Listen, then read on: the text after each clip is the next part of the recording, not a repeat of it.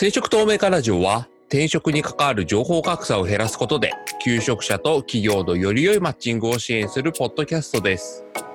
採用に関わる人や HR 領域に関わる人をゲストに呼んで求職者にとって役立つ採用に関わる知識を提供します。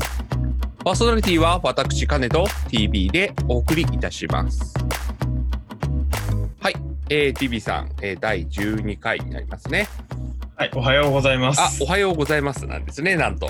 はい、はい。はとてもリアルおはようございます。はい、現在時刻6時20分。いや、早朝でございますよ。早朝ですよ。いや5時半に起きました。いやー、ついにですね、夜だけじゃ時間が足りなくなって 朝やるっていう。そうそうそう。はい。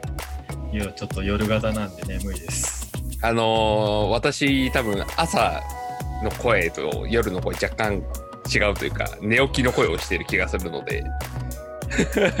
もしかしたらそれはわかるのか。わかんないです。あの、聞いてる人の中で、おなんか声違うなって思ったら、朝だからと思ってもらえればと。はいなるほど。ということで、はえっ、と、今回も、えっ、と、前回の桑原さんの回に引き続き、あの、キャリアのお話をゲストを呼んでお話ししていただくということで、え今回もゲストをお呼びしております。それではゲストの紹介に行きたいと思います。えー、ゆのさんです。イロンです。どうも、おはようございます。よろしくお願いしまお願いします。はい。す。いやー、朝早いですね、本当。いや、いいですよ。いや、今日僕この収録、なんか、ずっと頭の中にあって、昨日の寝る、寝るあ前から。はいはいはい。だからこの収録、あの寝過ごしたら、寝坊したらやばいなと思ったんで、なんかずっとそれを頭の中に入れてたら、なんか朝4時半ぐらいに起きて、めちゃくちゃ早い。やばい、もう始まってしまったかもって言って、また寝てみたいなの何回か繰り返して、結果ギリギリに起きました。おいやーそうですね、朝の収録はなかなかそういう緊張感ありますよね。緊張感がありましたね。はい。ということで、えーゆのさんをお招きしてお話ししていただくんですけれども、まあ、一応リスナーの方には、あの、た方のために、えっと、自己紹介を簡単にしてもらえればと思います。はい。えー、私は、えっと、株式会社暁というところで、えーチーフオブスタッフゲームスというあータイトルで、えーまあ、お仕事させてもらってます、ユノンと言います。よろしくお願いします。はい、よろしくお願いします。お願いします。まあ、ご存知の方も多いと思いますが、ユノンさんとは、とは私と TB さんはグロースファクションという同じサークルで、まあ、コミュニティで、えー本書いたりとか、まあ、いろいろ活動したりする仲間でもあるので、まあ、今日はなんかそういう3人でできるっていうのはとても楽しみにしております。そうですね。僕、何気に、カネさんのラジオ初めてじゃないですか。本当だ。あれだけポッドキャストやってるカネさんと、まあ、僕もポッドキャストやってますけど、このコラボがないっていうのが、確かに。むしろ。先にひろきさんとコラボしてますからね。あ、そうですね。うんはい。うん、確かにあ。そうかそうか。ひろきさんは出てもらったんですよ。そうかそうかそうそか。う。そういえば。え、だからあれですよね。短すぎると逆にちょっと離れちゃうみたいな。確かに。なんか僕、この収録の前に、あの、なんか軽く聞いたんですよ。ちょっと全部は聞けなかったんですけど、あの、聞いて、なんかあの、カネさんはまあまあなんかその何回か聞いたことあったんです。あの、まあ、なんか聞き慣れてたんですけど、なんか TV さんの声をなんか、こう、ポッドキャスト経由で聞くと、なんかちょっとこう新鮮でしたね。確かにあまり、まあ、ここでしかやってないですからね。あの、しかないラジオ以外だと。そうそうですですね。ね。それは珍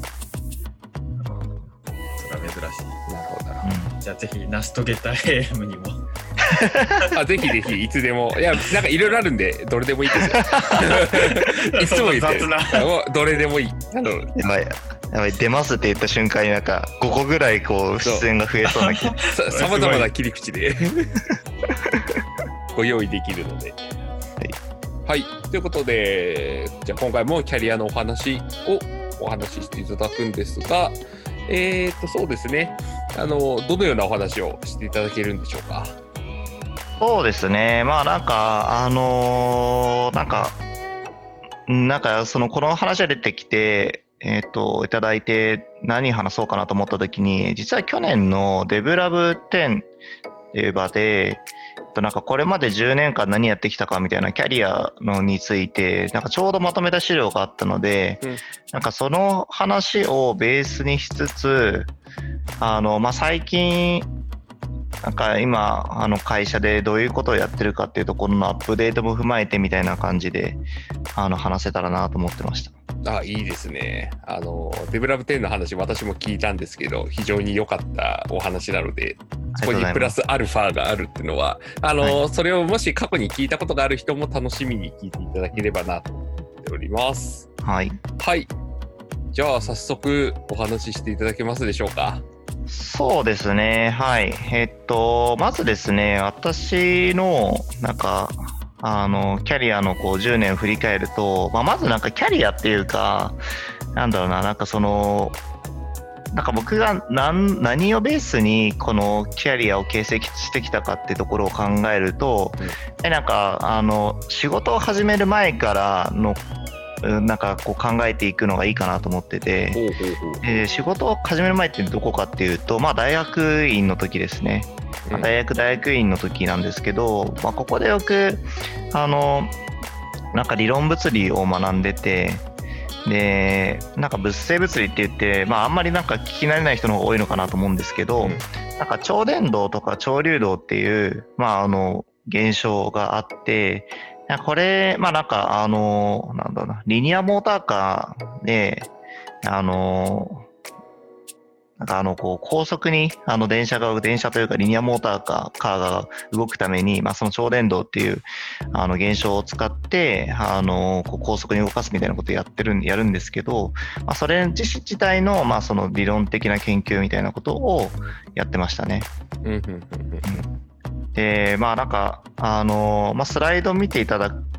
後でなんかスライドとか見ていただければいいかなと思うんですけど、なんかまあちょちょっとかっちょいいグラフとかも出ていて、でまあ、ここでなんだろうな、その、まあ、物事の本質をなんかひたすら突き詰めるみたいなことをここでやったんですよね。ねなんかその、まあ、自然現象なので、あの、なんか、なんだろうな。自然現象を、まあ、あのこう少しずつ解き明かして何かモデルを作ってそのモデルに沿って計算をすると、まあ、こういう結果が出るということはそのモデルそもそも立てた仮説のモデルってこういうふうにあの効果があるから確かにそういう効果ありそうだよねみたいなのが説明できるみたいな。うんまあなんかそのまあ、キャリアの中でも僕は結構そういうこう何か仮説を立てて検証するみたいなことをずっとやっててでそういった意味でこのこの時のあの研究っていうのはそのままを生かしてるわけじゃないですけどそういう経験が生きてるなみたいなのをすごく思いますね。うんうんうんうんうんなるほど。へえ、ん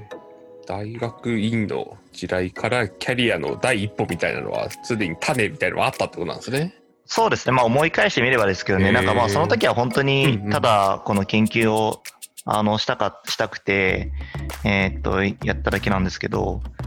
なんかまあ思い返してみればそうだったなみたいな。なるほど。うん、はい。でまあなんかそのそうやってまあ大学で結構あのなんだろう研究をしてで、まあ、このままその物理の研究者になるっていうのも一つの道だなと思ってたんですけど、はい。いやーあの物理の研究者ってみんなめっちゃ頭いいんですよね。あのあハイパー頭良くてでしかもその本当にそういう意味ではあの国内の方々ももちろんすごく優秀な方々多いですけど、うんあの海外の研究者もめちゃくちゃ頭良くてもうなんかここの世界の中で生きていくのはまあ僕の頭だと無理だなみたいな思ったんですよね。でなので、まあ、ちょっとここの世界に居続けるよりはもうちょっと別の世界にやってみるかみたいな感じでちょっと分野を変えてみようみたいなところから始まるあの僕の、まあ、仕事が始まりますね。うーん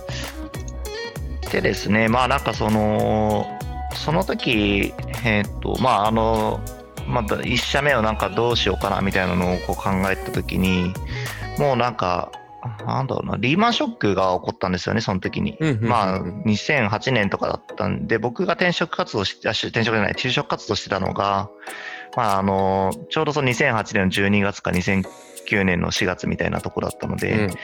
もうまあリーマンショックでもバタバタと会社が大変な状況になり、まあその、大きな会社であっても、やっぱもう破破綻はするわ、倒産はするわみたいな時代で、まあなんか本当になんかその、今もこのコロナ禍で、あの、社会が動いてますけど、この時もすごい大きな変化があった年年だったなと思うんですけど、うん。まあ、まあこの時に強く思ったのが、なんかこう、自分の人生は自分で守んなきゃいけないなみたいな思ってて、ねまあ、そんな大きな会社だが、なんかそのそれこそ僕が大学入った頃に、あの、なんかこの会社いいねって言われてた会社ってもう、この時にもうバタバタと、そのと本当に倒産をしたりとか、あの、ものすごい赤字を出したりとかして、あの、これはなんかこう、雇用って安定しないなみたいなのをすごく思ったんですよね。うんうんうんうんでっていうのもあってなんかその会社はこう守ってくれないなと思ったのでもう自分の手でキャリアを築くしかないなみたいな築こうというふうにもう決意したっていうのが、まあ、この時その就職活動を通じて思ってたこと。結構あれなんですねもう最初の就職っていうところからある意味覚悟は少し決まってたところはあったって感じなんですか？そうですねもう本当になんかもうかなりあの僕の中でこのリーマンショックはあの僕大きい存在だったので、うん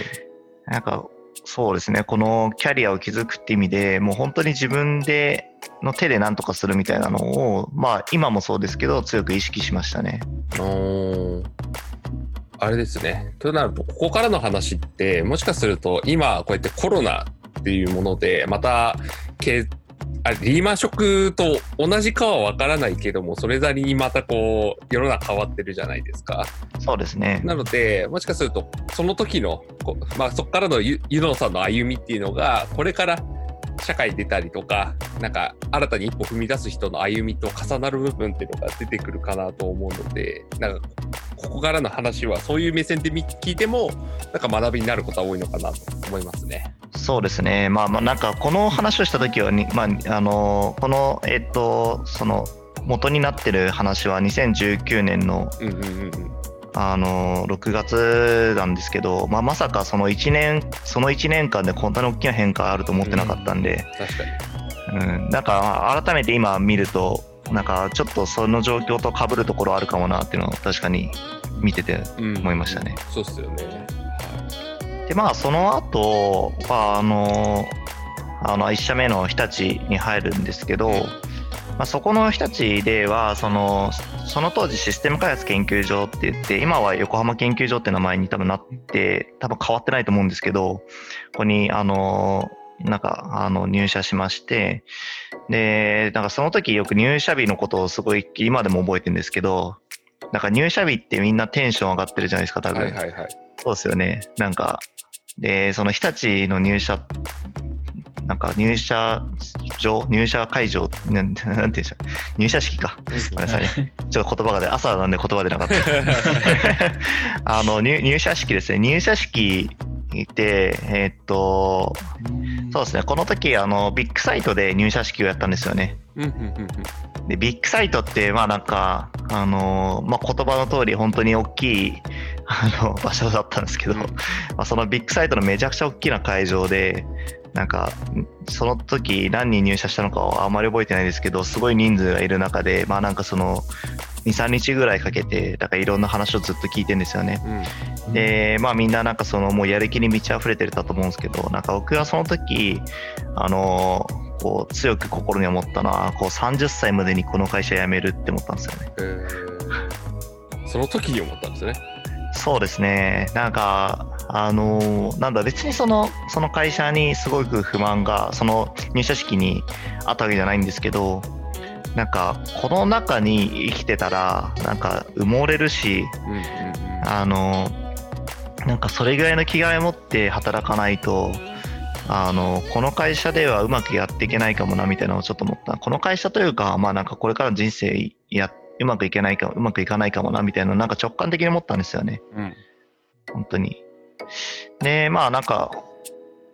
まあそれはやっぱりまあそのさっきのリーマンショックっていうところもすごく大きいと思っているので、あのーまあなんか自分でキャリアを形成しなきゃいけないぞっていうのを改めて誓ったっていうところですね。まあなんかまさかその、なんだろうね、その入社式でなんか隣の人がこんな風に思ってるなんて多分みんな思わないと思うんですけど、確かそりゃそうっすね。うん、割とそういうのなんか冷めてたのかもしれないですね、僕は。えー、なるほど。はい。30歳までに辞めるぞと決意をして働き始めたんですね。そうですね、はい。うんうん、で、えっと、まあ、入ってから、あのーまあ、あのー最初の本当に1、2年ぐらいは、なんかいろんな仕事を経験したんですけど、うんまあ、あのーまあ、そこの話は大体なんか、そんな面白くないのですっ飛ばしちゃうんですけど、あのーまあそこ、まあその、その1、2年とか、あーもうちょっとやってたんですけど、えっと、まあ主にやったことって、その社会インフラ向けの仮想化技術の研究開発ってことをやってて、ね、この、まあ、独自のなんか仮想化技術対、なんかその Linux カーネルの KVM のなんかその技術的な検証みたいなことをずっとやってて、で、まあ当初はこの、その独自化仮想化技術っていうのをずっとやってたんですね。うんでで、そしたらですね、こうある日、こう、なんかその、その時の課長というかユニットリーダーにこうもう呼び出されて、あの、まあ、Linux カーネル開発している部隊に行かないみたいなことを、なんかちょろっとこう、あの、誘われたというか、なんか行ってみたらどうみたいな。まあなんかその、多分まあなんか、あの、なんだろう。まあその時の研究の結果として、まあそういうこう、リラックスカーネルの方を、あの、こう、考えていった方がいいかもね、みたいな話話になったのか、なったのかな、みたいなちょっと記憶してるんですけど、まあそういった経緯で、まあそのリラックスカーネルのところに行こうかな、行く、行かないかって話が出て、まあでもなんかやっぱりまあここも結構僕の中で怖くてまあもともと僕もその物理を学んでいた身だったのでここの研究所に入って結構そのなんだろうコンピューターサイエンスの勉強をするしてこなかったなんかところもあってそのなんかつわものたちの中に入ることってすごいこうビクビクしてたみたいな正直あったんですね。うんうんうん、でまあなんかそういうこう人たちの中に入っていいんじゃない大丈夫なのかみたいなのをこうすごく思ってたんですけどまあなんかまあなんか僕のなんか人生の中でそのもはやもう後ろに進むなんか後退するっていうところはなくてもうなんか物理って道はもう閉ざされてるしあのもう今その情報系の研究所にいて特にもうなんかなんだろうなあの失うところもないので、まあ、やってみるかみたいな感じでこう飛び込んでいきましたね。でまあなんかそういった感じでこうあの Linux 関連の研究開発の部署に行ったんですけど、まあそのそこの部署では、まあ、Linux 関連のアップストリーム活動を結構やっていて、えーっとまあそのその日立の中でその独自にいろいろこうカーネルを改造してたんですけど、まあ、そういった改造したカーネルをアップストリーム活動をしてあの LKML って言って Linux カーネルメーリングリストですね。ここにパッチを投稿してあったりとか、まあ、あとはその Linux コンでところで登壇をしたりとかして、まあ、あの、なんだろうな、こうコミュニティ活動をここで時にすごいしましたね。へ。ー LKML っていうのはなんかその OSS のなんか一つのなんかメールリストみたいのがあって。そうですね、なんかその Linux カーネルのメーリングリストですね。はいはいはいはうん。なんか、あのこの Linux カーネルって、その GitHub を使使わずに、なんか本当にメーリングリストに、あのメメール、メールを送るんですよね。メールへにパッチをつけて送るっていう文化がなぜかあって、なぜかというか、まあ、昔からの慣習であって。う、んうんうんうん。えーなんか、今開いてますけど、はい。テストメッセージとかで普通になんかリーナスの名前とかあったり。ああ、そうそうそうそう、そうですね。そうなんですよ。なんで、もう本当に、この、なんだろうな、この、このメーリングリスト上で全部やり取りをするので、へえで毎日なんか本当に500通ぐらいこのメーリングリストの中で、あの、メールが飛び交うので、うんパメールというかパッチが飛び交うので、もうなんか全部追い切るのはほぼ難しいんですけど、あ、すごいいっぱいあるパッチ、V3 なんたらなんたらとか。そうですね。まあ、この中でなんか僕の名前とかを検索すると、なんかまあ昔どういうことやったのかっていうのが見えるんですけどあ、、それは面白い。You know いや my, ね you know です you know, you know my ですね。前。ああ、そうそうそうですね。そうそうそう。シリアルデバイスに、のシリアルデバイスドライバーとか、あとは2014年。2014年ですね。そうそうそう。へーそういったまあ OSS 活動をやってたんですね。そうですね。OSS 活動をずっと、まあ3、4年ぐらいですかね、やってましたね。はいはいはいはい。うん。で、まあ、そうやって、こう、まあ、いろんなこうパッチを投稿してたある日ですね、まあ、なんか知らない人から、なんかメール、僕に直接メールが来て、なんか、もうなんだこれみたいなことを見たらですね、なんかあの、なんかドイツの、なんか町工場のおっちゃんからなんかメールが来て、町工場っていうのは なんで分かったかっていうと、うん。なんかその人のこうメールの、なんだっけ、あの、メールの中にそのシグネチャーがあって、そのシグネチャーからその住所を調べて、あの、住所をこう Google マップで調べたら、なんか本当にドイツのめっちゃ田舎のところにある、あの、工場の、工場だったんで、まあ多分ここから来て出したんだろうなみたいな思ったんですけど、へえ。なんかそしたらですね、その人なんか、こう、僕のパッチをこう使って適用してビルドしたらなんか起動に失敗するんだよねみたいなこと言ってきたんですよね。うんうんドイツの町工場のおっちゃんなんかレベル高くないかって正直思ったんですけど、いや、なんか、だって僕がこのカーネル LKML に流し流してるなんかパッチをなんかちゃんと見て、それをこう自分のカーネルにパッチ当ててビルドしてみたいなのって普通の人やらないですようね。ん。やらないです。その人すごい。はいはいはいはい。そうそうそう。そうなんですよ。で、まあ、そうやったらなんか失敗するんだよね、みたいなことを言って、まあ、どうしたらいい？みたいなことを言われたので、まあ、あのーまあ、そういうところから、こう、あの、会話が始まって、もうやりとりをこう重ねていったんですけど、まあ、なんか、1ヶ月ぐらい経って、やっと、まあ、こう、起動成功したんですよね。で、なんか、結果、なんか僕、別に僕のパッチが悪いことしたわけじゃなくて、はいはいはいはあのまあなんかその設定ミスとか、なんかいろいろなミスだったと思うんですけい。ど、うんまあなんかやりたかったことできるようになってありがとうみたいなことすごい感謝されたんですね。で、これめっちゃ嬉しいなと思って、で、なんか僕って、その、まあ、その社会インフラの研究をしてたこともあって、まあ大体その5年とか10年とか先にこう適用されるものをやってて、まあそれってイコール、その5年から10年間は、その、まあ市場からのフィードバックが全然ないってことなんですよね。うんうんうん。えーなので、なんかその、もちろんその研究所内とか、その事業部と一緒にこうお仕事してたんですけど、その事業部からのフィードバックはもちろんあるんですけど、まあ、そういう意味では本本来の意味のフィードバックってないなみたいな思ってて、うんで、なんかその、でも一方でこのこうやって OSS 活動をすることによって、なんか自分のやったことが、なんかこの瞬間誰かの役に立ったっていう経験を経て、うん。えーこれはなんか僕の中でこうセンセーショナルな出来事だったんですよね。なんかでもなんかそういうのになんか憧れるとかっていうのを結構なんかあのそれこそねあのカネさんとか TV さんとかもなんかあったんじゃないですか。うん。じ自分はそうですね、なんか自分もなんかもともと受託の開発をやってたんで、まあ受託の開発って結構最終的なユーザーさんとかから遠いうんのはあって、まあそれこそなんか多重階層の中でなんか開発してるだけみたいなことになってたんで、あんまりやっぱり価値が生まれた瞬間に直接立ち会うみたいのは全然仕事上はなくて、うんそれがコード IQ のお手伝いをしてた時に自分が作った問題を直接書いたユーザーがいてその人たちと直接やり取りをするみたいな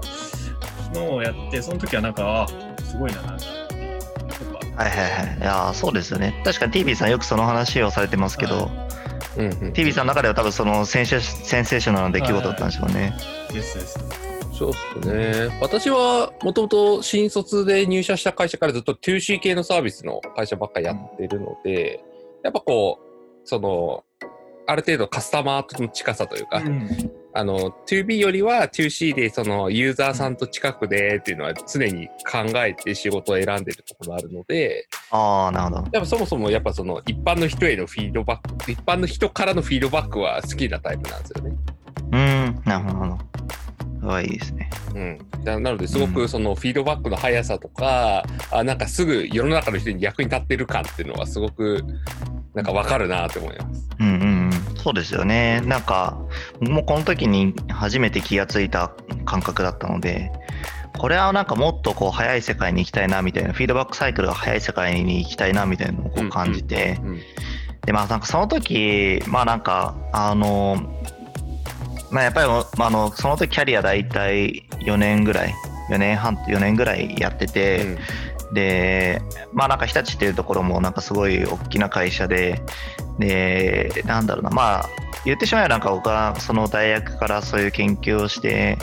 あの日立に行ってみたいなのってなんかあ今今から考えるとそうでもななかったですけどなんか僕の当時はなんかこうレールから外れてしまっていいんだろうかみたいな感覚がすごいあったんですよね。なんかそういわゆるそのなんか大学行って大きい会社行ってみたいなのをなんかなんか絵に描いたようなせ生活というかそのキャリアを歩んでたので、うんうんうん。なんかそこから外れてしまうことの恐怖っていうのはやっぱりあったん若干あったんですけど、はい。まあなんか僕結構その物事をポジティブに考えるというかなんかそんなになんだろうな深く考えすぎてもしゃあないなと思ったので、はいまあ大丈夫だろうみたいな 思って。でまあその次の会社今の会社に入るわけなんですね。ははい。あ、なるほど。なんか、そこ若干の飛躍を感じるんですよ、でも。いやー本当そうなんですよね。飛躍なんですけどあのまあもうちょっとじゃあ補足をするとですはいね、はいはい。あさすがにそれではちょっとあんまりですよね。えっとですね、まあなんかそのほん、いや本当にでも、なんか最後の決断は本当にただ飛び込むって感じだったんですけど、あのーなんだろうな、あのーまあなんかもう、だいぶこのまあ、あの、大きい会社でやることをやったし、うんあのーなんだろうな。まあなんかもっとこうフィードバックサイクル小さいところに行こうと思ったら、まあなんかベンチャーいいんじゃないかなみたいなのをこう思ってたんですね。うん。なんかイケてるベンチャーってどこなんだろうみたいなのをなんかこう探してたんですよね。で、なんか本当になんか僕その時 Google アビリティ、Google 力が低かったんで、なんかイケてる会社みたいなのを Google で検索をしたりとかして、なんか可愛くないですか？なんか イケてる会社みたいなのをこう検索したんですけど。イケてる会社を検索する機会はなかなかないですね。そうそうそうそうてる会社。そうそうそう。で、いうのを検索して、なんか、なんかその、もうなんか名前が出てる会社に行ってもしょうがないなみたいな思ったんですよね。はいはいはい。もうどうせやるんだったらなんかもう小さい会社がいいなと思って、うん。そしたらですね、イケてる会社っていうのを調べたら、なんかたまたま僕、なんかイケてる会社が、のベンチャーが載ってる本を見つけちゃったんですよね。ほうほうえーイケてるベンチャー。名前がそういう名前なんですか？そうそうそうそうそ おなかなか香ばしい匂いのする本ですね。う。ちょっと待ってくださいね。ちょっとその、ああ、全然イケてるベンチャーとかそういう本じゃなかった。なんて本だったんえっとあの、大手を蹴った若者がし集まる知る人ぞ知る会社っていうか。ああ。へえ。いや、これなんかど真ん中すぎませんか？今、今僕が はい大手を、大手から辞めようとしていて、それからどういう若者が集まるのかみたいなの。もうこのタイトルだけで、あ、もうか即即買いって思ったんですけど。はいはいはい。これを読むんですね。完全 SI や脱出マニュアルにはまった人みたいな。確かにビそうそうそうットハマり感の。近い匂いを感じる。そうなんですよ。ほうほうほうほう。でこの本を見つけてしまってでこの本もなんかまああのすごい参考になったんですけど実はですねこの中にその最初にその4社か5社ぐらいあのこうこの会社はこういうのがあってとかっていうのをバーってこう詳細に説明してるんですけどその最後の端末にあの30社ぐらいその他にもこんな会社あるぜみたいなのをバーってリストなんですよね。はいはいはい。でそれの1社が実は今いる会社なんですよね。へえ。知る人ぞ知る会社リストなんですね。えーでもさん30社か。そうそうそうそう端末リスト。あの30分の1なんですね。そうなんですよ。で、ここで、なんかたまたまその、じゃあ他にどういう会社なんだろうみたいなのをバーって見たときに、あ、なんか僕ゲームめっちゃ好きだから、ゲーム会社いいんじゃねみたいなのを思って、で、そこの、その時にその、暁のホームページを見て、で、あの、なんだろう、おう、暁こんなことやってんのかみたいなのを、あの、し見て、なんか結構チーム開発に力を入れてるってことが、まあその時のそのエンジニアのブログの中でも見て分かったので、あ、なんかこういうチーム開発結構憧れてたし、いいかもって思って、じゃあちょっとその、この会社受けてみるかみたいな感じで、そのホームページからちょっと応募しましたね。うんうんうんうんなるほど、うんそんな出会いがあったんですね。そうですね。なんかその時代からホームページ結構おしゃれだったんですか？ああ、おしゃれでしたね、結構。あうん、なんかやっぱりやる気を感じる、やる気を感じるって言われてあれですけど、ー ちゃんとそこにお金かけてるなっていうのが分かるホームページでしたね。あとその頃からもオフィスもおしゃれでしたよね。あ、オフィスめっちゃおしゃれでしたね。オフィスは、そうですね、なんか僕、その時、その、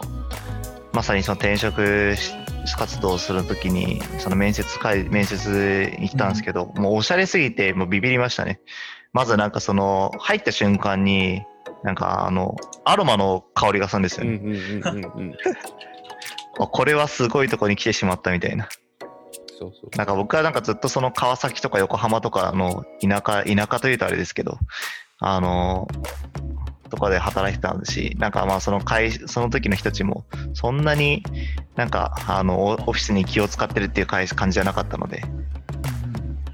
一個前のオフィス。あ、そうですそうね。ですねそうですね。今は目黒なんですけど、その時は中目黒にあって、そううんうん。ああそう実はですね私新卒のその就活の時に暁さん受けたことがあるんですよああ、そうななんですね実。はあでその今言ったその中目黒のオフィスには遊びに行ったことがあって、なんかおしゃれだなその頃からずっとおしゃれだなっていうのは実はそうですねだから知ってるんだ。あそうそうそうそうそうそう、目黒の方はね、結構みんなで集まって行ったりとかは あります。そうそうそう。その前からもね実はおしゃれなオフィスを構える会社だなっていうのは知ってて、そうですね。なんか結構オフィスに、あの、まあお金をかなり投資してうんうんやってる会社だなって思いますね。ちょっとまあこのコロナの影響でそのオフィスももうなんか全然使われなくなってしまってるのは ちょっと悲しいですけど、悲しいっすねはい。はいはいはいそんな知る人ぞ知る暁に入ったわけですねそうですね。そその時はまあだだいたいその40人ぐらいの規模だったんですけど、うんうんうんううんん。まあその40万人の会社が40人の規模の会社なんで 1万分の1の すごい、すごいな。そう言われるとすごいですね。まあ今考えて40万人ってどういうことってなりますけど、ま確かあそういう会社に入って、で、えーまあなんかその時最初にやったのは、なんかあのゲームのクライアントエンジニアで、まあアプリを作るエンジニアをやったんですね。に。うんうんで、まあその時も僕もその自社のタイトルなあのゲームを作ったんですけど、まあその実際にこうプレイをしてみて、でなんかここいけてないなとか思ってるところとか、そのプレイヤーの反応ですね、あの、しその時あの CS メールをなんか僕毎日全部チェックしてて、で、その中でなんかこう、あ、ここ、ここのバグちゃんと直さないとなとか、あとは、なんか、あの、あ、こんな、こういう反応あるんだったら、じゃあこういうところを改善しないとなみたいなのを、まあ、常にこう見て、まあ、もういけてないなと思ったところを結構自分で改善していったみたいなところがありました。うん。いや、まあ、この時はすごい楽しかったですね。なんか、あの、本当に、なんか自分がこういう、こういうのいけてないなと思ったのを、なんか、あのリリースをしてでそしたらなんかツイッターとかあの某某掲示板とかでまあ そこそれそれなりにこうなんかこう書き込みがあったりとかして、うんうんうんでそこでまあフィードバックもあって、うん。うんうんうん。まあまさにこうやりたいことをやったみたいな感じですね、はいはいはい。年間の素早いフィードバックがもらえる世界に行けたってことなんですね。そうですね。そうですね、うんうんうんうん。で、なんかここで、あのーまあなんか自分の中で一個、その、また大きな、あの、転機というか、があって、はい。まあここで、まあなんか、そのクライアントエンジニアをずっとやってる中で、なんか、あのーなんか、なんか自然とこう、なんか、リーダーをこう任せられるような感じになってきたんですけど、うんなんか、この、よくあるこうプレイヤーマネジメント問題みたいなのにぶつかって、えーなんか僕個人としてはなんかこのゲームを開発するっていうのをすごくやりたいなと思ったんですけどなんかでもチームとしてはなんか結構マネジメントが求められていて結構ここの両立がなんか難しいなみたいなのがあったんですね。で、まあなんかその時に、なんか、あのーまあ本当にこう、なんか自分が何をしたいんだろうみたいなのを、あのー何をすべきなのかみたいなのをこう毎日毎日毎日毎日すごい考え抜いて、でもう寝る前になんか毎日とりあえず10分間だけそこの時間を使おうみたいな。を意識してもう毎日思って考えてたんですけどまあなんかその、まあ、そこで気づい気づきとしてはなんかまあ個人としてこのプレイヤーとしてそのコードを書きたいっていうところもあるし、まあ、そのリードエンジニアとしてもチームを良くしたいみたいな両方の感情があってでこの両立をするのはまあなんか結構難しくて結構葛藤があったんですけど、うん。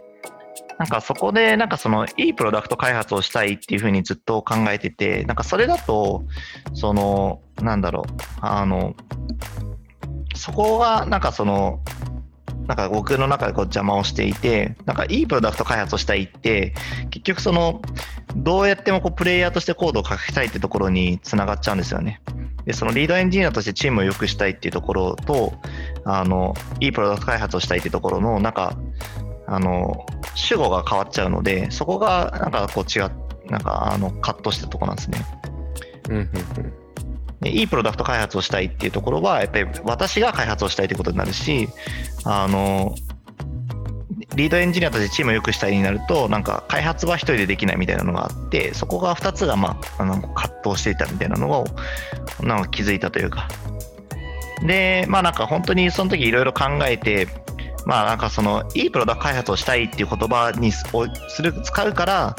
あの、僕の中で、その、なんか葛藤生まれてしまうのであって、うんなんかこれをいいプロダクト開発に、プロダクト開発に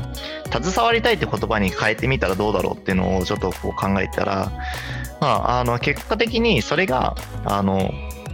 なんだろうな、それの言葉に変えると、なんかあの、全部、その、プロダクト、プレイヤーとしてコードを書きたいってところも満たせるし、リードエンジニアとしてチームを良くしたいってところも両方とも満たせる、あの、言葉になったんですよね。うんうんうんで、じゃあこう、こうやって捉えたら、もしかしたらもうちょっと、その、あの、いい感じにこうプロダクト開発できるんじゃないかっていうのを思って、まあ、こちょっとこの辺の詳しい話はですね、実は挫折論への正体っていう本を書きまして、お 何ですか突然宣伝が入ってるな。おなんか聞いたことあるな。ありまありますね。ちょっとあの技術書店であの出したあの挫折論への正体っていう本をこのさこの3人も、うんこのあ3人にもあの関わってる本なんですけど、まあ、この第一章に書いた本話なんですけど、まあ、ここで、まあ、ちょっとそのもうちょっと詳しく書いたんですけど、まあ、うんそこで、まあ、そういうこう言葉にアップデートすることによってその、まあ、もしかしたらこの両方を満たすことができるんじゃないかって思ってでそれだったらじゃああの携わっていたいだったら別にマネジメントをすることに対して別にあの否定的になる必要はないなっていうふうに気づいたんですよね。ねそういうまあそういうこともあってこうちょっとマネジメントちょっと注力してみようみたいな形であのやってたら、まあ、ある時ですねそのその時の COO に呼び出されてちょっと来週からなんか大規模チームのマネジメントしてくんないみたいなうんうんこう声掛けがあっておうなんかその僕の中でその時あの割とそのチームうまくこれから行き始めそうな兆しがあったのではいはいはい。このこのタイミングみたいな。今ここからやっといい感じになっていきそうなタイミングでその声かけてくるみたいなうん。いや人生ってなんか何があるか分かんないなみたいなの思ってるんですけどで、まあやっぱりこの時もこう、そんな大きなチームのマネジメントなんかできるのかなみたいなのも結構不安だったんですけど、まあなんかいい機会だしやってみるかみたいな感じで、ちょっとこうやってみようみたいなうん。うんうんで、ここからなんか僕のなんか EM としてのこうキャリアが始まるっていうとこですね。え EM っていうのはエンジニアリングマネージャーですね。うんうんうんエンジニアリングマネージャーとしてのまあキャリアがここからスタートするっていう形ですね。はいはいはい。で、まあその時はまあなんかあの本当にあのもうあの入った時結構いろんな問題があってもうなんだろうなあのまあマネージャーがその時も不在のチームで、うん。で、まあ本当にもういろんななんかこう、もう目に見えるだけで、こういろんな課題が見えて、例えば、こう朝会やってるんですけど、うん。朝会なんかこう30人ぐらいでこう輪になるんですよね。すごい。30人ぐらい輪になって、1めっちゃ多い人ずつ、1人ずつなんか、昨日これやりました。今日はこれやります。パチパチパチパチ。昨日は今日これやります。あ昨日今日今日は昨日はこれやりました。今日はこれやります。パチパチパチみたいなのをずーっと30人続けるんですよね。はでえーそうそうそう。で、そうすると、もうまあ、それは朝会終わるだけで30分経つみたいあ。な。いや、これはやばいなって。で、なんかこう、思って。で、そこからなんか、なんかいろいろこう、課題を見ていくと、だからいろいろこう見えてくるなと思ったんですけど、なんか、もうちょっとこう、ちゃんと把握しようと思って、まあ、開発チームの全員とワンワンをして、うん。あの、まあどういうところに問題ありあありそうですかとか、まあもちろんその自分の自己紹介とかも兼ねてやったんですけど、あの、どういうところに問題ありますかみたいなことを話をしてたら、まあ本当にいろんなこう課題が見えてきたし、まあうん実際に僕もいろいろ観察をして、まああの課題がいろいろ見えてきて、まあでもなんかこれ時はもうなんか本当に銀の弾がないなと思って、どんどんもう一つ一つ愚直に解決してきましたね。うんなるほなんかきちんと一個一個明確にしていくっていうのがいいですよね。なんか割と問題が曖昧なまま、まあなんとなくこうやればいいかなみたいでいきなりハワイに飛んだりとかっていうのはありがちそうで。そうですね、なんか、まあ、ここはやっぱり最初のその物理の話もあるのかなと思うんですけど、まあ、まずなんかその何が起きてるかとか、そのどういう問題があるのかとかってっていうのをちゃんと見極めるってことが大事かなと思って、それをまずそのちゃんとは確認、把握しようっていうところから始めましたうね。ん。そこがつながってくるんですね。明確化。なるほど。いや、大事ですよね。なんかふ複雑系のまま対処しようとすると難しいっていうのは。そうですね。よくあるそそうなんですよね。うん。まあ、とは言っても、なんか、まあなんか、今はそうやってこうちょっと偉そうなこと言いましたけど、なんか全て分かった風なこと言いましたけど、まあなんかその時も僕もなんかその、ぴよぴよ、ぴよぴよちゃんだったので、あの、まあ、何があのやった方がいいんだろうみたいなのを、あの、こう模索しながらですね、本当に、あのでいろんな本を読んで、えっ、と、何をどうしたらいいんだろうみたいなのをこう考えていたんですけど、うん。で、まあ、この時に結構僕なりにもまた大きなことがあって、はい。なんか、そのチームめっちゃ、その、あの、なんだろうな、えーっと、その時は結構僕、なんか、僕はスクラムマスターとして、あの、活動してたんですけど、んなんかスクラムマスターだけど、あの、僕がなんかチケットを切るみたいなことをずっとやってて。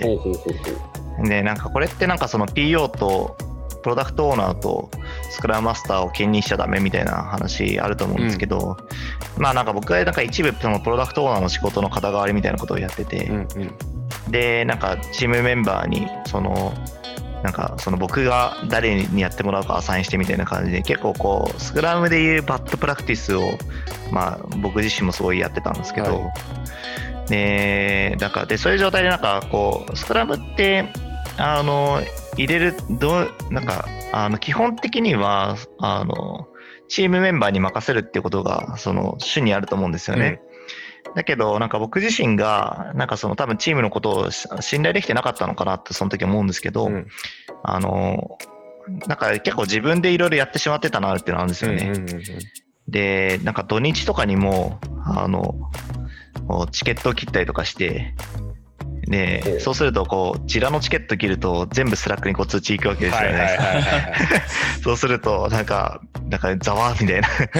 湯の前、湯の前土日に仕事してるぞみたいな、ざわざわみたいな。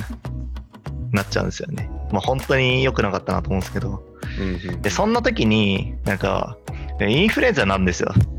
ほう。で、インフルエンザになると、まあ、1週間とか、あの、もう仕事できなくなるじゃないですかう。ん。で、でしかもなんかその時に、なんだろうな、あの、たまたまですけど、本当にたまたまなんですけど、なんかスクラムマスターの研修とか、あの、なんかその他の研修とかともちょうど被ってたりとかして、はい。なんか3週間ぐらい、なんかほぼほぼこう会社にいないみたいな。状態を作ってしまって、で、そしたらもうなんか、そのチームメンバーもあ慌てふためだと思うんですよね。うん。やばい、湯の前いないぞみたいな。うん。そう、いないぞみたいになって、まあ、どう、どうしようみたいな話になって、で、あの、じゃあちょっと自分たちで何とかしようみたいな。やって、なんかそスクラムの、あの、なんだろう、まあ、あの、デイリースタンドアップももちろんそうだし、うんあの、スプリントプランニングとかもちょっと自分たちでやってみようみたいな感じでやってて、で、帰ってきたらですね、もうなんか、みんななんかすごい主体性が上がってて。で、なんか僕が今までこう会議をいろいろ仕切ったんですけど、ファシったんですけど、もうなんか、もう自分たちでもうやってて、うんあ、これは、これはなんか僕がなんかみんなの主体性をこう妨げてたんだなっていうのをすごく気づいたんですよね。はいはいはいはい。でそこからはなんかもっとなんかそのメンバーを信頼して任せるってことをなんか強く意識しようと思って、うんなんかなんかそこからはなんか結構もう可能な限りもうメンバーに任せるみたいな感じでしてましたね。スクラムマスターとしてそのサーバント側に結構回るようになったって感じですよね。そうですね、そうですね。なんか本ではなんかうん学んでたんですけど、なんかよく言うそのスクラムを理解はするのは簡単だけどうんうんうん実践は難しいってやつの一つだったなと思うんですけど、うん。確かに。うん、い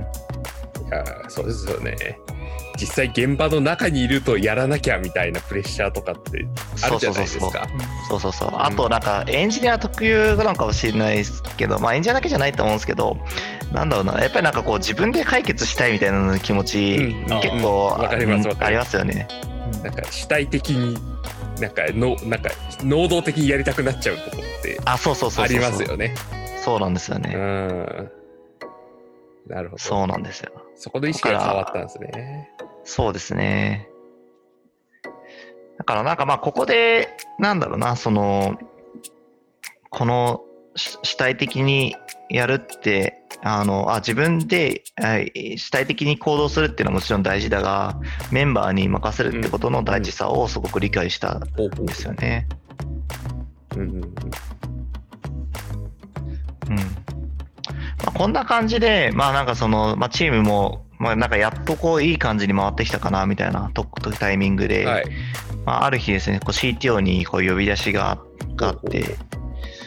なんかその、まあ、僕もなんかその時、そのちょっとずつこうエンジニアの組織のことを、あの、見るようにな、見るようになってたというか、その、なんだろう、採用活動を一緒にやったりとか、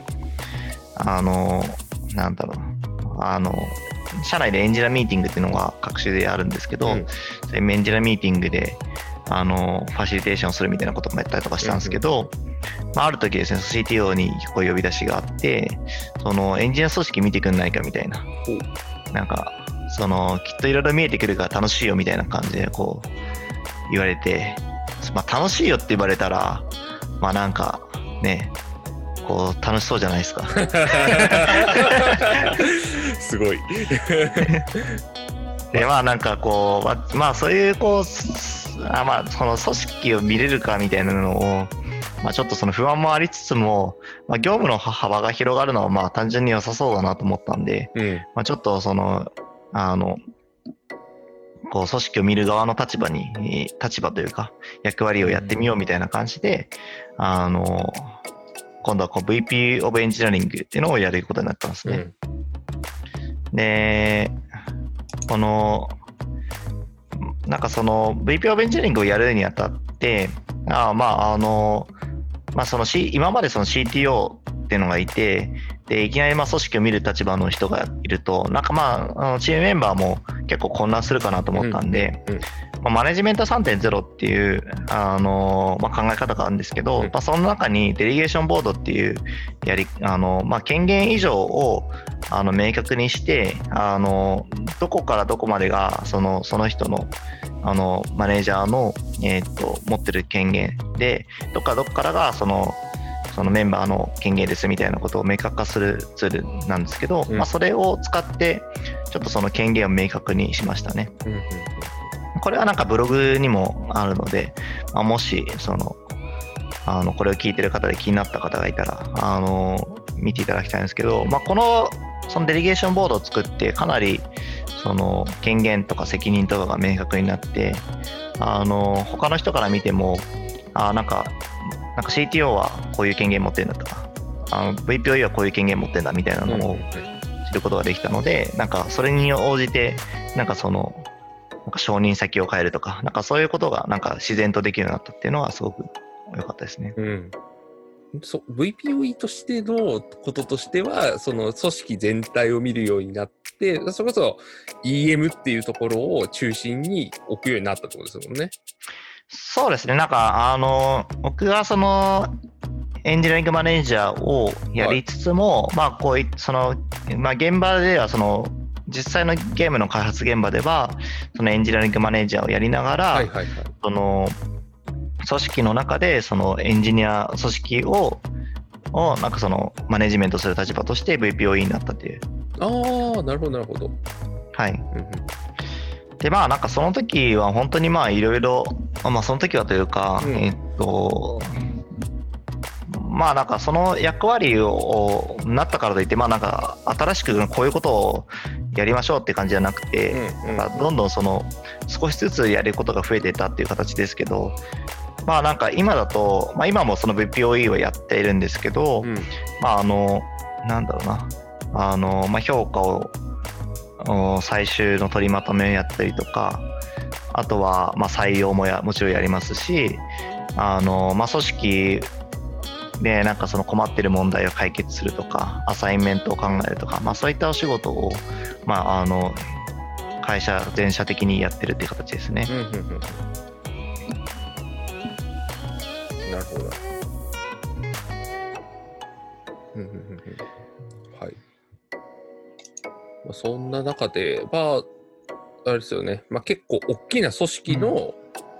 その組織運営みたいなことに結構携わってきたっていうのがそうですね。そうですね。うんうんで、まあなんか、あの、この VPOE の活動を通じて、はい。なんかその、まあ、組織をこれからどうやってスケールさせていけばいいんだろうみたいなことを考えていったら、うん。なんか、あうちってその各そのゲームタイトルごとに、のプロダクトごとに、そのエンジニアリングマネージャーを、あの、がいエンジニアリングマネージャーがいるんですけど、うんこの、えこれって要は、その新しいタイトル出すたびにエンジニアリングマネージャーをこう採用するとか、育成するみたいな話になって、うんうんうん結構まあエンジニアリングマネージャーってそんなにあのその時あの全然いなくて、はいはいはい。あのなんか全然採用できないなみたいなうんうんうんうん。でこれをなんかなんとかしたいなって思った時になんかなんかこれをちょっとその物その物事の根本を考えるみたいなところの発思想を強く受け継いでるなと思うんですけどなんかこのその時に思ったのはなんか EM の魅力がなんか世間に伝わってないからじゃないかみたいな思ったんですよね。うーん。なるほど。でこうその EM の魅力が世間に伝わってないから、まあ、なんか数が少ないんじゃないかなみたいな思って、うん。じゃあそのあの EM の魅力を伝えるなんかもっとこう活動したいなと思った時に、うんたまたまその時にその EM ミートアップっていうそのエンジニアマネージャーが集まるうんあのミートアップに参加した時に、はい。そこに参加していた広木大地さんっていう方がいて、まあ、あのご存知の方も多いかもしれないですけど、うんエンジニアリング組織論への正体を書いた方ですね。で、ひろきさんとなんかたテーブルになって、あ、えっ、と、ごめんなさい。えっ、と、ひろきさんとたまたま同じテーブルになって、で、あ、ポッドキャストやってみたいんですよね、みたいなことをひろきさんが、こう、言って、お。で、まあ、その時、カネさん横にいなくてよかったなって本当に思うんですけど、あの、その時に、あの、僕、しがないラジオにその時出たちょっと後だったんで、うん。まあ、ポッドキャスト僕もちょっとやってみたいなもっと思った時タイミングだったんで、うん。やりましょうみたいな感じで。で、この em.fm っていうポッドキャストを、あの、始めることになりましたね。うんうんうんうん。なるほど。そんな出会いだったんですね。その始まりの EMFM の始まりはそんな感じだったんですね。そうですね。本当にでも、なんか偶然だなみたいなの思ってて、うん。そうですね。で、まあ、そんな感じで、あの、なんかまあ、その VPOE もやりながら、ポはい。ッドキャストも更新してみたいな感じで、うんずっとこう、キャリアを形成していって、うんうん。で、なんかまあ、そういう活動をしていくと、あの、まあ、社内で、なんとなく僕の認知が、あの、上がってきて、うんうんうん。で、あ実はですね、僕、あの、VPOE2017 年になったんですけど、はい。2017年になったって言いながら、実はその野良 VPOE だったんですよね、ノラ社内で。VPO ほらの野良。ってなんだって感じですけど、あの、あのなんだろう、自称 VPOE で、へー会社からその VPOE っていうタイトルがついたわけじゃなくて、ああそうなんですね。はい。でもなんかそのちゃんと VPOE としての活動をやってるよねみたいな感じで会社から認められて、はい。2019年の4月、去年ですね、去年に、その VPOE として、あの、あの、なんだろう、あの、会社から認められて、うんあの、正式な VPOE になったっていうところがあったんですけど、ほうほうまあ、それもやっぱりその、ポッドキャストの活動とかも結構効果があったのかな、みたいなその時思いますね。うんうんうんうんうん。あそうだったんですね。なんか私はその前から VPOE だったのかなって思ってたんですけど。ああ、そうですね。なんか、それ、その、あの、どこを見ても、あの、VPOE って絶対書いてなかったんですよ、その時。へえ。え なので、その、まあ、あの、自称、自称、かっこ自称って言いながら VPOE ですって言ってました。へえ、そうなんですね。あ、そこは知らなかったな。なるほど。ね。うんうんうん、で、えっと、まあ、そんな感じで、あの、まあ VPOE としての活動をやっていたんですけど、あの、まあ、なんか、今年に入って、あのまあ、ちょっとその、あうちの社内の経営体制を変えるぞみたいな話がうんちょっと出てきまして、で、なんか、あのなんだろうな。えーまあなんか最初にあったのは、まあ、うちのその代表取締役が変わるって話から始まり、まああの何をじゃあその代表取締役をか変え変わる代表取締役が変わるのでじゃあ何かその体制そのものも変えていかなきゃないみたいな話になった時にまあ僕がその時に呼ばれて、うん。であのなんだろうその新しい経営体制をいろいろこう考えるメンバーの中に入って、で、あので、その時に、その、話、まあ本当にもう2ヶ月ぐらい、2、3ヶ月ぐらい、あの、話し合って、もう毎週、毎週じゃないか、各週ぐらいで集まって、その、どういうチーム対戦すべきなんだろうみたいなのをずっと話し合ってたんですけど、うんあその中で、えっと、そのエグゼクティブリーダーシップチームっていうのを作って、でそこでそのチーム経営っていうのをあのやっていこうっていう話になったんですね。で、そ今そのエグゼクティブリーダーシップチームには、えっと11人のメンバーがいて、まあ、この中にはあの CEO とか、うんあの他の取締役とかもいるんですけど、そのあのいわゆるその取締役、取締役会っていう、その取締役がいっぱいいる会社でではなくて、そのしっかりと現場にあのに根付いたその経営体制を築こうということで、このチーム体制を築いて、あの11人のメンバーであのやっていこうっていう話になりましたね。うーんなるほど。はい。でも僕はその中で、うんあの、あの今までそのエンジニアの組織を見ていたんですけど、あのゲーム開発の組織全般に対して、あのまあ、効率強化とか効率化を図るっていうミッションを持っていて、はい。そこであのチーフ・オブ・スタッフ・ゲームズっていうあのなんか役職というか役割がその役職名がついたっていうのがありますね。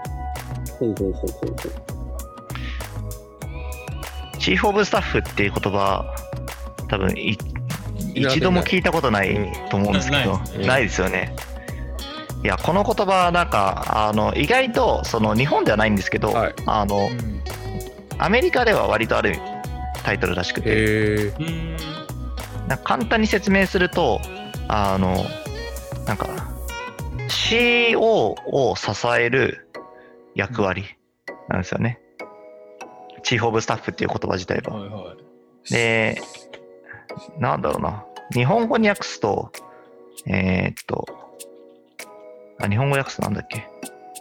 ちょっと待ってくださいね。日本語に訳すと、あ、なんかかっこいい名前のやつなんですよね、確か。そうですね。あの、軍だと、なんか幕僚長っていうそうそうそうそう。それ聞いた時もなんかすげえかっこいいって思ったけど、ああ、これか。そ副寮長。う。まあ、あの、参謀長官とか、なんか首席補佐官とか、みたいな感じですけど。まあ本当にそのサポート、その首席はその CEO をサポートする役割ということで、チーフ・オブ・スタッフっていうのがあるんですけど、あの、なんか別の言い方をすると、なんか CO ライトとかも言われたりとかしてて、なんか COO ほどではないけど、なんかまあ COO に近いく、その、なんだろう、えーっと、COO はどちらかというと前者的に、あの、なんだろう、あの、執行していく役割ですけど、うんあの、組織を執行していく役割ですけど、まあそのチーフ・オブ・スタッフは、あーえっと、なんか CEO がやろう、CEO がやろうとしてることを、なんか組織に適用するためのサポートをするみたいな。うんうんなので、まあなんかその、なんだろう、CO に近いけど、ちょっと CO と違うみたいな。なんかあの言葉で言いづらいんですけど。うん。で、なんか僕が、なんか僕がなんかその、ここでやってる役割としては、うん。あの、なんか、えっと、この事業部の中、ゲーム事業の中で、あの、職能組織っていうのがあって、エンジニアとかデザイナーとか企画職とかっていうのがあるんですけど、まあそういったその、複数の職能を束ねる職能本部っていうのがあって、で、そこの職能を束ねて、えっと、その、なんだろう、職能の壁を取り去って、あの、それぞれの組織のいいところを、その、全組織、全職能に展開していきながら、もっとより良いゲーム作りってどうやってやればいいんだろうみたいなのを、組織的に変えていくうん役割を担うのが僕の今やってるこのチーフ・オブ・スタッフ・ゲームスっていう。そうですねで、まあそのじ事業の、あの、事業そのものの戦略を取りまとめる役割の人もいて、うんでまあその人をまあ CEO と見立てた時に僕はそれの人をサポートするうんみたいな立ち位置なので、まあこういうタイトルをつけたっていうのがありますね。なるほど。あ、でもなんか今の話聞いてると、なんか、私の中のイメージで捉えると、なんかスクラムっぽいようなイメージができていて、うんうんうん。COO が PO の立場にいて、でユノンさんがスクラムマスター的にその組織っていうのをよくしていって、で、その開発チームって当たるところがもう全部というか、うん。だからみたいな位置づけでその間をうまくこう回していく。要は COO だけだとやっぱそのチーム側の現場側の人が少なくなっちゃうみたいなところを埋めるたなんか位置に入るのかなみたいなのはなんか今頭の中で思い浮かんだ図の中ではそうなりましたね。はいはいはい。あまあそうですね。なんか結構それに近いかもしれないですね。なんか、まあ僕自身も、やっぱそういうスクラムの、あの、なんか文脈を理解していて、うんでえっと、僕の組織の考え方とかも結構そのアジャイルとかスクラムとかの、あの、考えがベースになっているなっていうのはあるので、あの、確かにそういう側面は、なんか似ているって言えば確かに似てるかもしれないですね。うんまあ規模感とか全然違うと思うんですけど、うんなんか、まあ、そうですね。うん、なんかしチーフ・オブ・スタッフって何かって言われた時になるほどそこら辺の立ち位置の人かって言われるとすごい重要だなっていうのはうんなんか実感できますね。あそうですね、なんかあの、なんだろうな、あの、やっぱりその、その CEO 的に振り回う人が、えーっと、すべてに、その、なんか目を向けるってやっぱり難しいなっていうのがあって、うん。で、えっと、なので僕がそこの、なんかそのある意味、まあ、職能の、あの、長でもあるので、うん。その、なんかみんなの声を吸い上げる役割とかもするし、あの、まあ、それをこう、あの、ゲーム事業の本部長に、えっと、その CEO に、えー CEO 的な人に、えっと、まあ、えっと、えっと、コミュニケーションするっていうのもあるし、あとは、なんかその逆にその CEO がこういうことを組織にやった方がいいんじゃないかみたいなのを、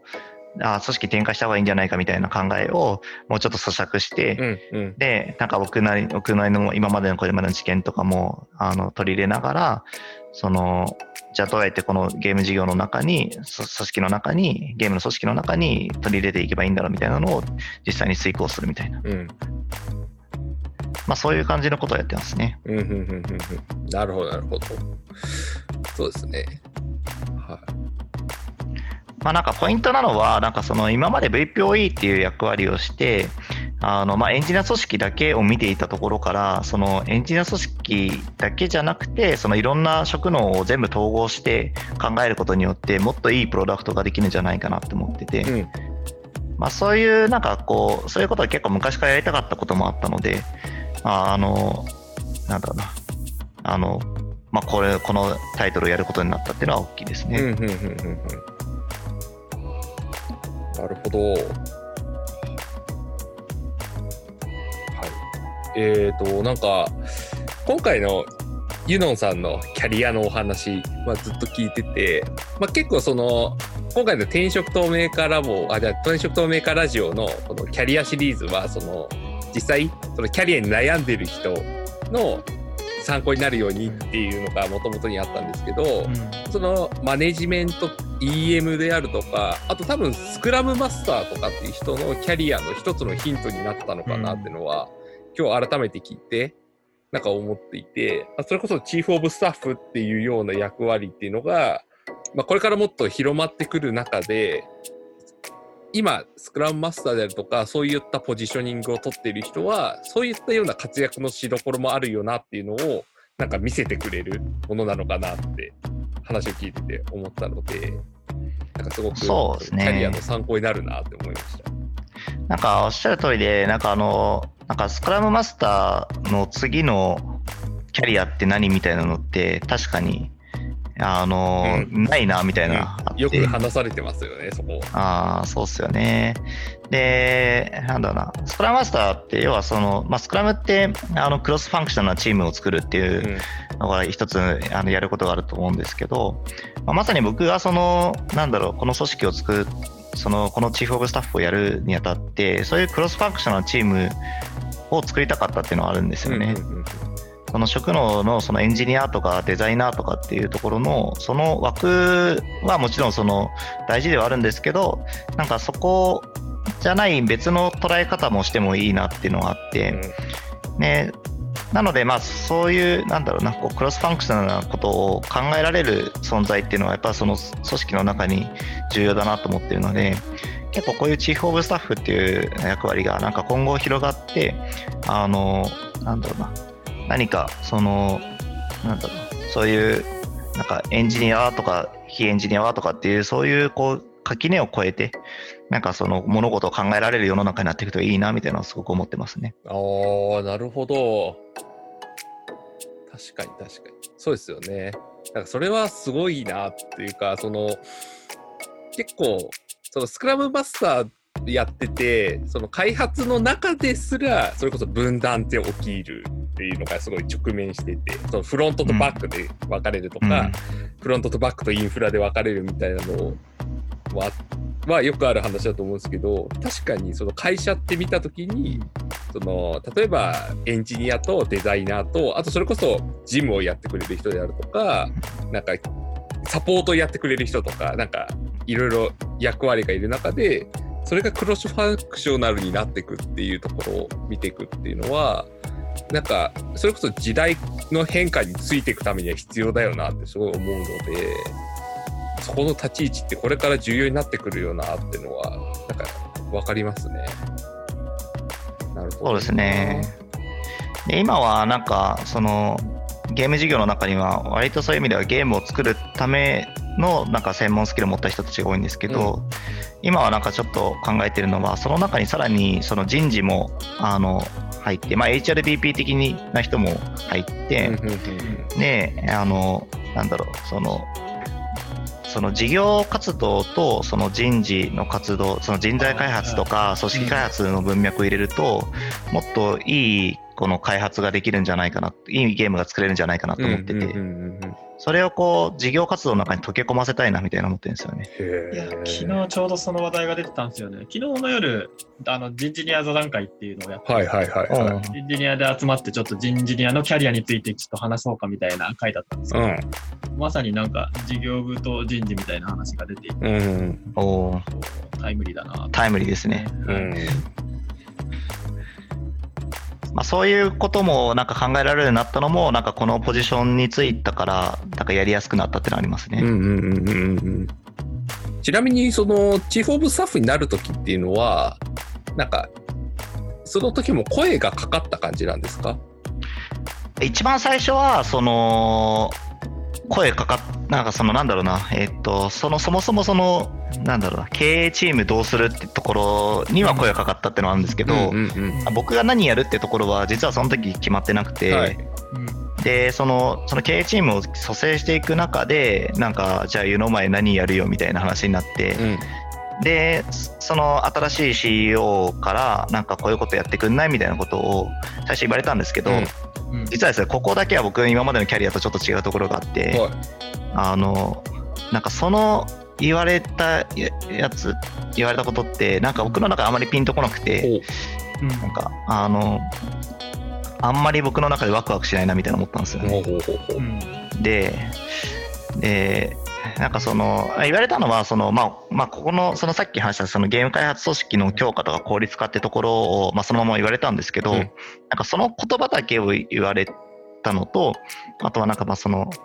まあエンジニアっていう文脈もあったので、なんかここだけ聞くとどうしてもその CI とか CD とかを取り入れる人みたいな感じっぽく、ん。だからなんかツール開発をもっと強化するみたいな、うん。なんかそういう感じの、なんだろうな、人にっぽく見えちゃうんですけど、なんかそう、それだとなんか僕の中では、なんか、あの、物足りないというか、なんかい不不足してるなみたいなのを思ってて、うん。思ったんですよね。で、えっと、まあそれはなんか僕の思想の中に、やっぱりそのエンジニアだけうまくやっても、あの、うまくいかないなみたいな、そのゲーム作りはうまくいかないなみたいなのを思ってて、うん。もっとその、なんだろうな、自分の、あ、ごめんなさい、えっと、もっとその、いろんな職能を融合した形であのゲーム作りをしないと、あのほ本来の意味のそのこう今日ゲーム開発があの効率化とか強化とかされないなって思ったんですよね。うんだからなんか僕はなんか、まあ、そこでその CEO からそういうのはあったんですけどなんか僕はこういうなんかもうちょっと大きなことやりたいですみたいなことをその時に伝えてた伝えてなんかああそれだったらみたいな感じで今のその職能本部っていうのを立ち上げてその職能本部長をやりましょう、うんチーフオブスタッフをやりましょうみたいな話になりましたね。うーんなるほどなるほど。は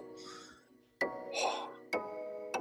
なんか最後最後というかまああれですねなんかずっとその今まではどちらかというと言われたものにそのまま飛び込んでたところから、うん今回はどちらかというと自分から提案していくってところまでやったっていうのは変化があったんですね。そうですね。うん。そうですね。なんかその時ちょうどコーチングを受けてたんですけほど、なんかコーチングの中で、なんか自分のなんかモヤモヤというか自分のなんか気になってることをちゃんと言葉に出した方がいいですよみたいなことを言われてて、ほう。うん。出した方がいいですよとか出し出しませんかみたいな、出す行動しませんかみたいな提案されてて、でまあその直後だったっていうところもあって、うんか僕なりにちょっとこう、ん？って思ったところがあったんで、それをこう表に出したら、よりなんか、なんかその、もっといい方向が出てきたというか。はいはいはい。いいっすね。また違う視点で、こう、キャリアを進んでいくっていうのが、うん。そうですねが。あったんですね。分岐は、そうですね。なんか、多分そのままになってたら、うん。なんか、あのー小さくまとまってたかもしれないなうんみたいなのがあっうて、ん。なんかそこを、なんか自分の、なんだろうな、あの、やりたいこととか思ってることを前に出して、口に出して、でそこをベースに議論を始めるっていうことができて、本当になんかその自分のキャリアの中で、あの、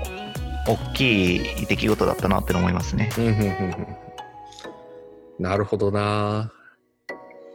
いや、あれなんですよ。今日のこのポッドキャスト全体のまとめをちょっと考えてたんですけど、はい。いや、まあやっぱその飛び込むっていうのがずーっとこう出てきていて、うんあまあその飛び込むっていうのがまとめなのかなと思ってはいたんですが、うんまあ最後の最後聞いてみると飛び込むだけじゃないなっていうのはやっぱ思って、まあ飛び込んだのは当然ずっと飛び込んできてたと思うんですけども、なんでしょうね、最後は飛び込んだ後、飛び込む場所を決めるみたいなことをしてるようなイメージがああって、確かにそうかもしれないですね。なんかそこまでいけるとより良いんだろうなっていうのが、なんかそのキャリアを積み重ねていく中で、まあ当然最初のうちはやっぱまだ与えられたものに飛び込んでいくっていうのが、それ多分前回の熊原さんも似たようなことでチャンスをつかむみたいな話はしてたんですけども、やっぱりこう、ある程度のとこまで飛び込み切った後は、どこに飛び込むかをちゃんと定めるみたいなことを立ち止まるみたいなフェーズっていうのが挟むとより良くなるんだなみたいなのがなんか見えたかなって思いました。そうですね。そうですね。うん、なるほど。はなんかあのそう飛び込むっていうところに対して桑原さんの回答共通点ではあるんですけど、うんなんかちょっと特色が違うなと思っていて、桑原さんどっちかっていうとなんかその飛び込む機会が発生しやすい場所に自ら行っているみたいなイメージがある。い。うんうんうん。だそこで別に桑原さん単独に対する機会というよりは広く出てきた機会を自ら取りに行くうん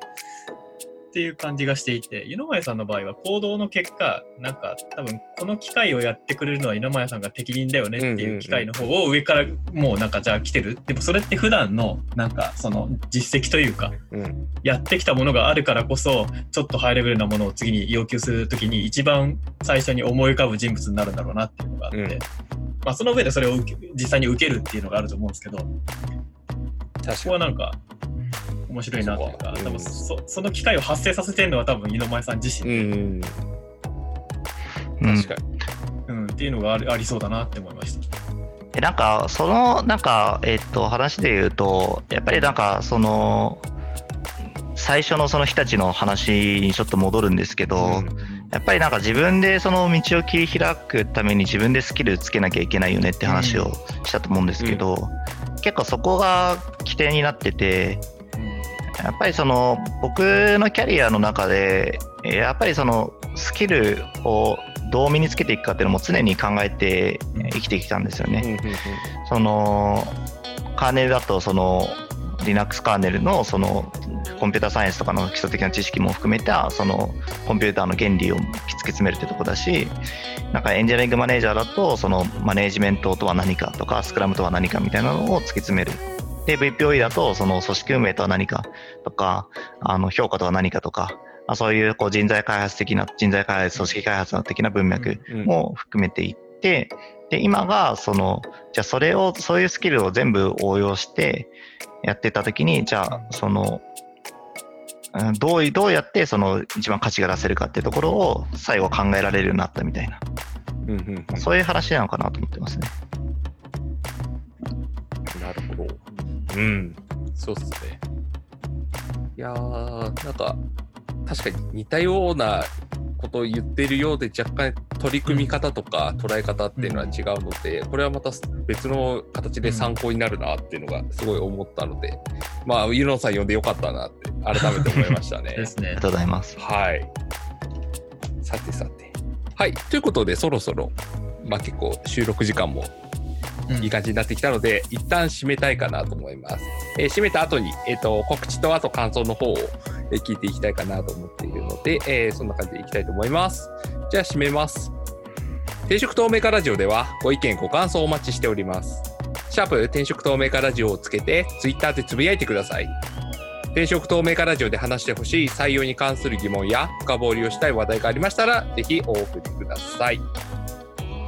はい、えーということで、えー今回はイーロンさんをお迎えして、えーまあ、いろいろなこうキャリアの話をしていただいたんですが、じゃあまずは簡単にあれですね、あの感想の方をいただこうかなと思うんですけれども、イーロンさんどうでした？出ていただいて。そうですね、なんか改めて、なんか自分のキャリアどうだったかなみたいなのを考え直すきっかけになったので、うん、すごくいい機会もらえて、すごいお二人に感謝してますっていうのと、はい。あとは、なんだろうな、その、まあ、TV さんとかカネさんとかから、なんか僕が今まで考えてなかった視点から、あの、こコメントいただけたので、なんかこれは、なんか僕自身のその、なんかやったことの言語化を、なんかサポートしていただける形になって、すごくそれは助かったなっていうのと、あとはなんか単純に、あの、この3人で話せてすごい楽しかったなっていう。いや、そうですね。楽しかったですね。はい、ありがとうございます。はいでは、告知があれば、はいお願いします。はい。えーっとですね、最近ですね、うちの会社から、あの、ゲーム事業部のあのサイト、コーポレートサイトを出しまして、あーあの、いけてるやつですね。いけてるやつですね。そうそうそう。で、これで、まあなんかここには、なんかその僕たちが、僕らが、なんかどんな思想でこのゲームを作ってるかっていうのを、うん結構あの前面を押し出して書いてるんですけど、あのまあ、ちょっとここあの、まあ、気になった方はあの見ていただいてあの、まあ、一緒にそのゲームを作るメンバーをあの今も絶賛あの集っているので、まあ、気になった方はぜひそこからなんかあのちょっとあの応募していただけると嬉しいなみたいな思ってます。なんか、本当見るだけでワクワクするサイトってすごいなと思って。そうですね。で、あとはなんかその、あの、まあ、採用系で言うと、エンジニアリングマネージャーは、あの、絶賛大募集中なので、あ の、僕への DM を受けもらってもいいので、ぜひうん。お声掛けいただけたらは、ないと思います。あの希少だと言われている EM の皆さん、ぜひお声を。はい。そういや、あの、最近僕の仲いい人たちがみんな、なんか転職、EM の中仲いっすよね職してって、いや、なんか、声かけてよって、ちょっと思ったんですけど。す ごいですね。いやーだけどちょっと僕からも声かけなきゃなみたいなあ思いーました。はい。そうですね。確かに。はいうんいや、やっぱ、今 EM っていろんなか企業で取り入れようとか必要だなって言われていると思うので、うん、そういう意味で言うと、確かにもっと積極的に行く必要あるのかもしれないですね。うんうんうん。はい。そうですね。ということで、もし聞いてる方がいたら、ぜひ、ユノンさんに声をかけてみてはいかがでしょうか。はい。ありがとうございます。はい。であともう一個はあって、えっと、まあ、ちょっとまだ、あのーこれからって話なんですけど、はい会社の公式ブログから、うんちょっとまあ今回その、このチーフオブスタッフってことをやることになったこともあって、まあ、もっとそのうちの会社でどういうことをその組織開発をしているのかとか、人材開発をしているのかとか、そういった話をできればなと思ってて、まあ、そういうブログをちょっとあのちょこちょこと書いていこうかなと思ってますので、あのちょっとまあ今はただ告知宣伝なだけなんですけど、えーっとまあちょっと近いうちにそういうブログも出していくので、あの気になった方はちょっと僕のアカウントをフォローしていただけるとその辺もウォッチできるようになるかなとうん思います。うんうん楽しみですね。はい、で1回目は、えっと、もう原稿はほぼできていて、でえっとまあ、組織開発というよりも、まあ、これはどちらかというとあのまた僕の話をするんですけど、うん。まあ、もうちょっと今日話せなかったチーフ・オブ・スタッフってどういうことやるのよとか、なんかどういう考えでその運営しようと思ってるのかとかっていうのを結構エモい話をふんだんに入れたあのインタビュー記事を作ったのでちょっとそれがなんか第一発目としてあってうん。うんその後あのワンオンワンのこととかあとはなんだろうな評価とは何とか、まあ、そういう話をあの書けたらなと思ってますね。うんうんうん。いいっすね、いいっすね。はい。なのではいということで、ユノさんのアカウント、ヨーウォッチっていうことですね。はい。ありがとうございます。はーい。はい。あーじゃあ告知ありがとうございました。えっ、と、最後にですね、今回は、あの、ホストである我々からも、実は告知があって、まあでも定食透明化ラボっていうわけではなくて、単純に私と TV さんとユノンさんからの告知があるんですけども、えっと、来たる、えっ、と、9月でしたっけ？技術書。店9にですね、あの、グロースファクションで本を出すことが決まりました。イエーイ。えはい、あの技術書店6から、えっ、と、ちょっと2回ほどねスキップをしてしまったんですけども、まあちょっとここは、まああれですね、ちょっと出そうっていう腹をですね、くくったんですよね。腹くりました。腹をくくったんですよね。はい。はいもうこのくらいでいいかな。はい、あのーまだ細かい情報とかどこまで出すか決めてないので、あの出すよっていうところくらいの告知ではとどめとくんですけども、まあそうですね、その技術書店級でもまた成長とか、あと、なんか自分がどうやってこう、なんか、なんですかね、前に進めるような本を作れたらなと思っているので、まあ、ぜひですね、そこら辺も要ウォッチっていうところで、あの、細かい情報とか出てきましたら、あの、いろんなところで告知していくと思いますので、ぜひとも気になる方は、えっ、と、ちょっと注目していってもらえればなと思います。はい。こんな感じですかね。これって、あれもう通ったんでしたっけ？まだですね。これからですよね。あそうです、そうのです。あの、うまだはい、まだまだです。募集すらされてない状態で そうですよね。通ってもいないので、はいまあ、落ちることあんまなさそうだと思うんですよね、オンラインですし、確かに確かに確かにそう場所の制約とか少ないので、落ちづらさはあると思うんですけど、まあ、でも、一応、締め切りができたので、頑張ってやりますって感じです。そうですね。はい。はい。まあなんかあれですよね、最近、表紙の素案とかをこう作ってもらって、とかとかとか。みんなでおーってなってましたね。そうそうそうそう。いやーかっこいいですね、あれは。うん。そうそう。なんかそのあたりも、ぜひ、はい。なんか随時出していけたらなと思っているので、はい、注目していてもらえればなと思います。はい、あれですね、はいあの、職権乱用ですよね。転職透明化ラジオ関係ねえじゃんってなるかもしれないけど、いいんです。ホストンの職権乱乱用でございます。はい。はい。はい。じゃあそんなとこですかね。はい、ということで、はいえーはい今回は以上にしたいと思います、えー聞いてくださってありがとうございました。ありがとうございました。ありがとうございました。